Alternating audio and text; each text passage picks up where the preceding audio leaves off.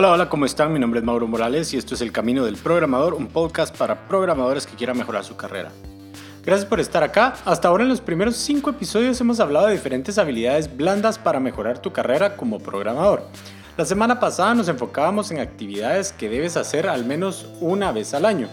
Una de las actividades que les comentaba es 24 pull requests, el cual empieza ahora el primero de diciembre. Si no te has inscrito aún, te invito a que lo hagas. Y si este es el primer episodio que escuchas, te invito a que escuches el episodio número 5 para que sepas las razones por las cuales estas actividades son importantes. El día de hoy quiero platicar por primera vez de un tema técnico en sí, pero que está también muy relacionado con metodologías y habilidades sociales. Este tema es muy relevante puesto que es la forma en cómo grandes empresas como Amazon, Google, Netflix y Facebook introducen funcionalidades tan exitosas dentro de sus productos. Antes de que comencemos les quiero comentar que he abierto una cuenta de Instagram en la cual espero compartir citas de programación. Si te interesa puedes seguirnos en Instagram bajo el usuario El Camino del Programador, todo junto. También les quiero recordar que pueden suscribirse al podcast desde iTunes, SoundCloud o su aplicación para podcast favorita. El tema de hoy es Introducción a Cloud Native. Antes de preguntarnos qué es Cloud Native, es importante saber por qué Cloud Native. La razón es muy sencilla. Todo software debe adaptarse a los cambios del mercado para ser o seguir siendo exitoso. Aquellas empresas que pueden acoplarse más rápidamente a las necesidades de sus clientes son las que van a dominar el futuro. Quizás te preguntes también por qué es esto relevante para ti como programador. Porque los programadores que sepan desarrollar sus aplicaciones utilizando la filosofía Cloud Native van a ser más cotizados especialmente para trabajar en empresas como las grandes cuatro. Ahora sí podemos entonces preguntarnos qué es Cloud Native. Cloud Native es la estructuración de la tecnología, los equipos y la cultura de trabajo para que con la ayuda de automatización puedan manejar alta complejidad y aumentar su velocidad. Si quieres aprender más sobre las ventajas de automatización, te recomiendo que escuches el episodio 3 del Camino del Programador. Según esta definición que te acabo de mencionar, es entonces muy importante reconocer que el lado humano es tan relevante como el lado técnico. Cloud Native trata sobre cómo las aplicaciones son desarrolladas y puestas en producción sin importar dónde sea esto. Para poder comprender esto a fondo, tenemos que hablar de cuatro conceptos que forman parte de la filosofía de Cloud Native. Cada uno por sí mismo es un tema muy extenso, el cual no vamos a definir por completo el día de hoy, pues nos llevaría quizás un episodio para poder hablar de cada tema pero sí quiero que le toquemos aunque sea una introducción a los mismos. El primero es DevOps, el segundo son entregas continuas o CD por sus siglas en inglés, el tercero microservicios y el cuarto contenedores. Empecemos entonces con el primer concepto en nuestra lista, DevOps. DevOps hace referencia a la unión de dos equipos que históricamente estaban separados dentro de un departamento de TI. Los desarrolladores, devs, y la gente de operaciones, Ops. En la mayoría de los casos también Quality Assurance, QA. Cuando estos equipos están separados suelen tener muchos roces, pues sus metas son mutuamente excluyentes. Desarrollo quiere introducir nueva funcionalidad y arreglos cuanto antes, mientras que operaciones va a luchar por tener la mayor estabilidad del servicio. Poniéndolos a trabajar juntos tenemos lo mejor de los dos mundos, pues los desarrolladores tienen que trabajar en conjunto con operaciones para determinar la mejor forma de hacer el software y ponerlo en producción en cuanto antes. Si quieren aprender más al respecto, les recomiendo el libro The Phoenix Project, a novel about IT, DevOps and helping your business win, de Jin Kim.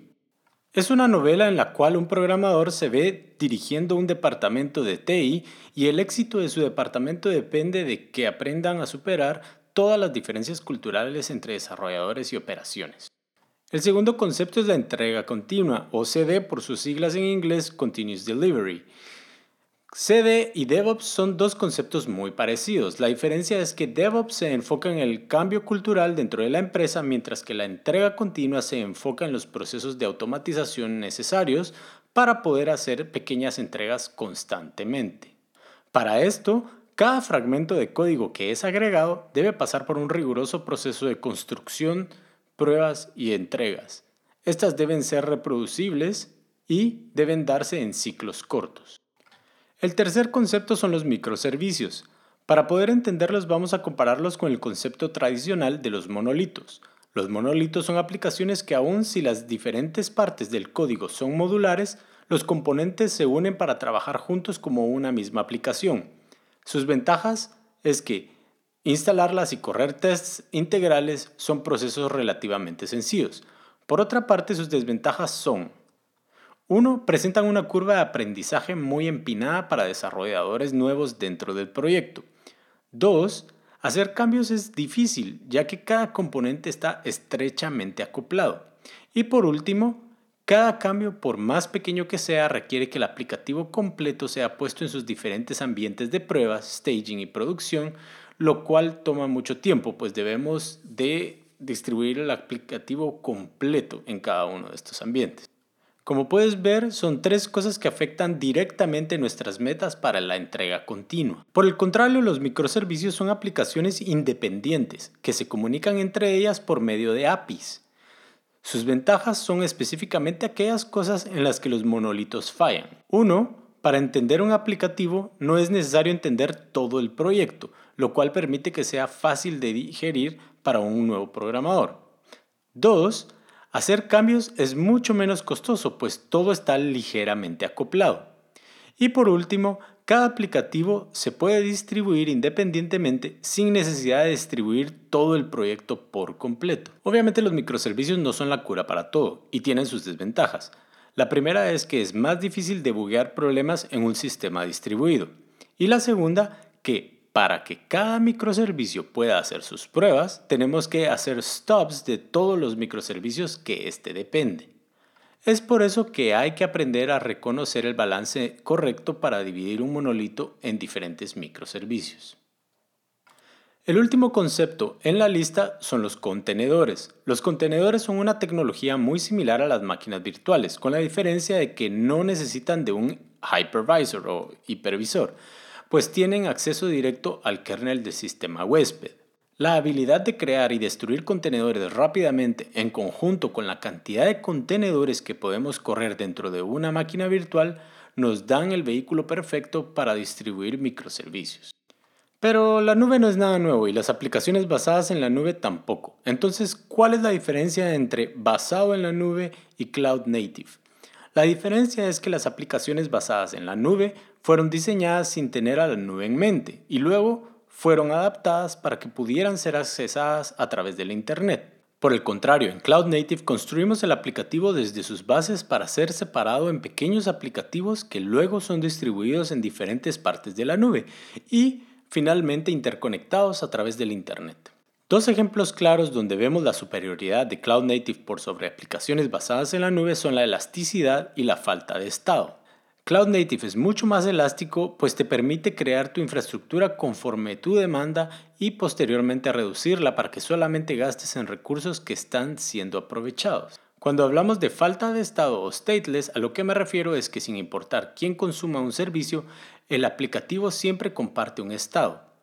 Quizás un mejor nombre hubiese sido estado compartido en lugar de sin estado. Habiendo comprendido las ventajas de Cloud Native, ¿Qué tenemos que hacer los programadores para poder adquirir los beneficios de una plataforma como servicio?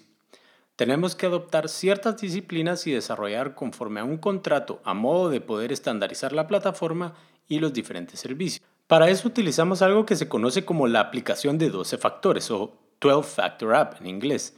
No voy a hablar de ello el día de hoy, pues es un tema para un episodio completo, pero les quiero mencionar rápidamente cómo surgió esta metodología. Existe una empresa llamada Heroku que ofrece una plataforma como servicio. La idea de esta plataforma como servicio es permitir que el desarrollador se enfoque en el código y no tenga que preocuparse por la administración de la infraestructura ni la orquestación de la misma.